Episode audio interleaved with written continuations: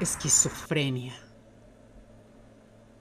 No hay nada peor que despertarse y revisar el reloj notando que son las 3 de la madrugada, pensó Elizabeth mientras observaba el techo de su habitación iluminado por una lámpara a media luz que descansaba sobre un pequeño buró junto a la cama.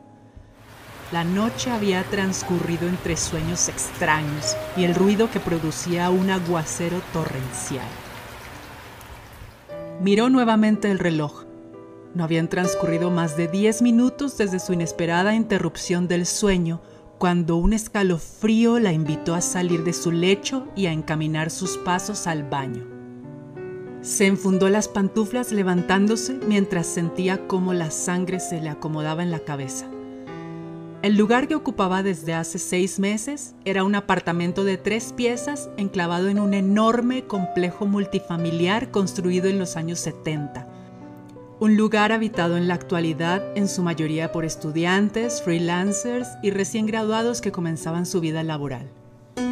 La madrugada del lunes había llegado y aún podía dormir cuatro horas más antes de prepararse para salir de casa y llegar a tiempo a la pasantía que ocupaba en un despacho de abogados en el centro de la ciudad. La paga en aquel lugar no era tan buena. No obstante, le alcanzaba para coser sus cuentas y comprar la comida de Clochette, una gatita callejera que había adoptado en un refugio hace tres meses. La mirada de Ellie chocó con un espejo del cuarto de baño al comenzarse a lavar sus delgadas manos. El reflejo que veía mostraba su rostro un tanto demacrado por la noche. Fijaba su atención especialmente en sus ojos. Quedándose inmóvil, por un momento recordó algo que había leído acerca de los efectos de mirarse en la noche en los espejos. De acuerdo con la publicación, los espejos podían convertirse en portales para que seres y otras realidades crucen a nuestro mundo. Ellie, quien era una escéptica de lo paranormal, decidió hacer el experimento. Enfocó su mirada en el espejo durante varios minutos, pero no pasó absolutamente nada, soltando al fin una carcajada. La joven regresó a su habitación guiada por la luz que se filtraba por debajo de la puerta. Por fin la lluvia había cesado, circunstancia perfecta para abrir la ventana y ver si a Clochette se le antojaba entrar. ¿A dónde estás, malvada peludita? susurró al asomar la cabeza por la ventana. Afuera no había nadie, solo el pavimento mojado resplandeciente por la luz amarilla del alumbrado público y automóviles aparcados, pero Clochette no daba señales de vida. Resignada volvió a la cama y se dispuso a dormir cerrando los ojos. Su mente iba de un pensamiento a otro hasta quedar en un estado entre la vigilia y el sueño. En medio del silencio total, la joven escuchó una voz tenue que susurraba su nombre, seguido por un fuerte golpe parecido a un bulto mojado cayendo al fondo de la casa que se desplazaba como un animal buscando refugio. Nerviosa, se sentó sobre la cama con el corazón latiendo aceleradamente. ¿Qué demonios fue eso? se preguntó, tratando de tranquilizarse. ¿Acaso fue un sueño? pensó. Tomando valor, descendió de la cama y trató de encender la luz, pero fue inútil. No había corriente. Revisó su móvil para verificar si había internet y tampoco. El módem estaba muerto, al igual que la red telefónica. Con ayuda de la linterna de su teléfono, abrió lentamente la puerta mientras dirigía su mirada al pasillo principal que conectaba todas las áreas del apartamento, que en la oscuridad parecía mucho más largo. No había nada extraño a simple vista, por lo que decidió avanzar dando pasos pequeños y pausados hasta que sintió un líquido baboso en la planta del pie. Alumbró el piso y notó una plasta gelatinosa sanguinolenta esparcida en forma de rastro. ¿De dónde pudo haber salido tremenda porquería? se preguntó mientras continuaba caminando. Quizá la gata había traído algún animal muerto. Era un misterio que debía resolver si quería regresar a dormir con tranquilidad. Ellie recorrió aquel corredor interminable hasta llegar a la puerta del cuarto de baño que se encontraba entreabierta. La empujó con cautela esperando encontrar a la gata y el cuerpo de lo que fuera que hubiera traído. Para su sorpresa, no encontró ningún cuerpo, ni tampoco a su mascota. En su lugar se descubrió a ella misma parada justo enfrente del espejo iluminada por una luz tenue de color rojo. Su otra yo parecía estar en un estado cataléptico. El rostro reflejaba un aspecto inexpresivo y la mirada estaba totalmente perdida en el espejo. A lo lejos, una voz salida de un lugar indeterminado susurraba. La paciente es una menor de 13 años llegó a emergencias psiquiátricas derivado de una crisis. A pesar de encontrarse durante meses bajo tratamiento, continúan las alucinaciones. Refiere ver insectos y monstruos que salen de los espejos o cualquier superficie que tenga la capacidad de reflejar. Se decide su ingreso para continuar el tratamiento en esta institución. Esas palabras despertaron una lluvia de imágenes en la mente de Elizabeth. Podía verse cuando apenas era bebé mientras tomaba la mano de su madre, también haciendo con acuarela sus primeras pinturas en el jardín de niños, la primera cita que tuvo en la escuela y su primer beso. Se pudo ver tomando la mano de su abuela mientras agonizaba en el hospital. Todas estas escenas entremezcladas con figuras de seres horribles que la acechaban en la oscuridad. La existencia colapsaba frente a sus ojos. ¿Qué era realidad y qué era sueño? Todos estos escenarios eran recuerdos de su vida, sin embargo también tienen cierto tono de onírico. El cuerpo en el que habitaba en aquellas remembranzas parecía ser ajeno.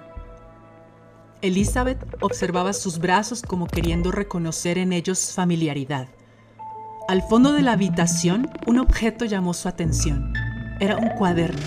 En la portada se podía leer el título La gata que trepaba muros. Y en el margen izquierdo una pequeña nota que decía Propiedad de Amanda Watts, Hospital St. James 101. Su contenido era verdaderamente perturbador no por los dibujos de seres extraños que estaban plasmados con crayón negro como si fueran siluetas con ojos vacíos, sino porque en muchas de estas piezas estaban ilustrados tanto su apartamento como muchos de los lugares a donde solía acudir, cosas muy personales que ella solo podía reconocer. Incluso había un gran boceto de clochette en la parte central. La chica hojeaba aquel objeto mientras continuaba escuchando la voz. Jamás podrá llevar una vida normal. Vive aferrada a ese cuaderno en el que dibuja cosas aberrantes a los que llama amigos. Entre ellos con frecuencia repite el mismo dibujo, el del ente con el que conversa a las 3 a 4 de la madrugada. Hoy cumplió 25 años, vive inmersa en una fantasía Dice llamarse Elizabeth, no tiene familia conocida. Servicios sociales la derivó a este hospital hace años. Las palabras parecían tomar un sentido poco claro, apenas se podían distinguir de la habitación. El sonido de un estruendo tomaba fuerza, muy parecido al choque de dos nubes en el cielo, mientras un fuerte resplandor entraba por la puerta cegando a la chica.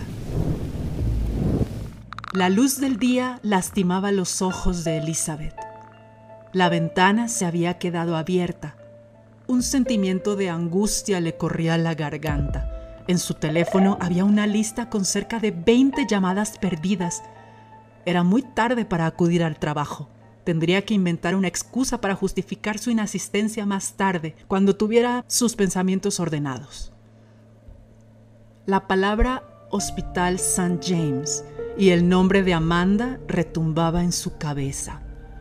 Tomó su ordenador de manera impulsiva e hizo una búsqueda, descubriendo que efectivamente en la ciudad había un hospital psiquiátrico con ese nombre, por lo que hizo una llamada haciéndose pasar por una empleada de servicios sociales para preguntar por la paciente Amanda Watts. El recepcionista le comentó que la paciente se encontraba como siempre en la habitación 33 y que el médico de turno estaba haciendo el recorrido de la tarde, por lo que no podría atenderla, que llamara más tarde. La chica colgó el teléfono, recordando nuevamente la publicación sobre el cruce de realidades por medio de los espejos a cierta hora de la madrugada. ¿Será acaso que mi conciencia se fusionó con la de Amanda? se cuestionó Elizabeth. Durante varias semanas investigó sobre casos similares encontrando nulas explicaciones científicas y un vasto compendio de respuestas esotéricas y teorías antiguas sobre fluidos invisibles que conectan las conciencias de las personas. Las experiencias continuaban presentándose durante la madrugada. Las voces, el cuaderno, el sonido, el resplandor, el ente mirándola desde la puerta entreabierta de su habitación. ¿Qué quería decir todo esto? ¿Qué debo hacer para que desaparezca? se cuestionó. La única solución posible era hacer converger los dos mundos en un mismo espacio, por lo que consiguió concretar una visita para conocer a Amanda. El día de la reunión había un clima soleado. Elizabeth llegó cerca de las 10 de la mañana al hospital la joven abogada se sentó mientras que la paciente tenía la mirada perdida observando la mesa. Elizabeth deslizó una fotografía de su gata para ver si lograba romper ese rictus serio. Amanda pronunció el nombre de Clochette. Enseguida y con una coherencia poco vista en ella, se dirigió a Elizabeth preguntándole cómo era vivir en el exterior entre otras cosas relacionadas con la rutina de su vida, como si la conociera a la perfección. Sorprendida contestó todas sus preguntas mientras que la paciente miraba fijamente. Después de una hora, Elizabeth se despidió de Amanda. Esta última le sonrió diciéndole una frase. Los espejos muestran lo que somos, pero solo vemos lo que aspiramos ser. Enseguida, una mujer se quedó sentada y la otra abandonó el lugar. Ese día, Elizabeth no despertó durante la madrugada. Las experiencias ya no se presentaban. Después de seis meses, abandonó el apartamento para ir a vivir a un lugar más céntrico. Clochette la había abandonado.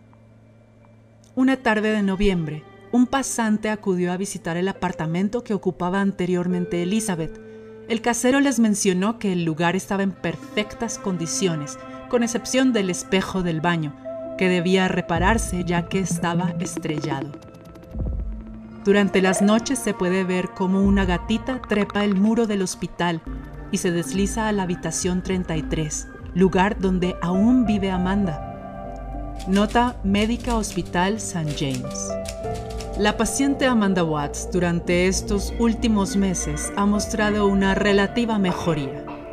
Han cesado las alucinaciones. Sin embargo, continúa refiriendo que su nombre real es Elizabeth.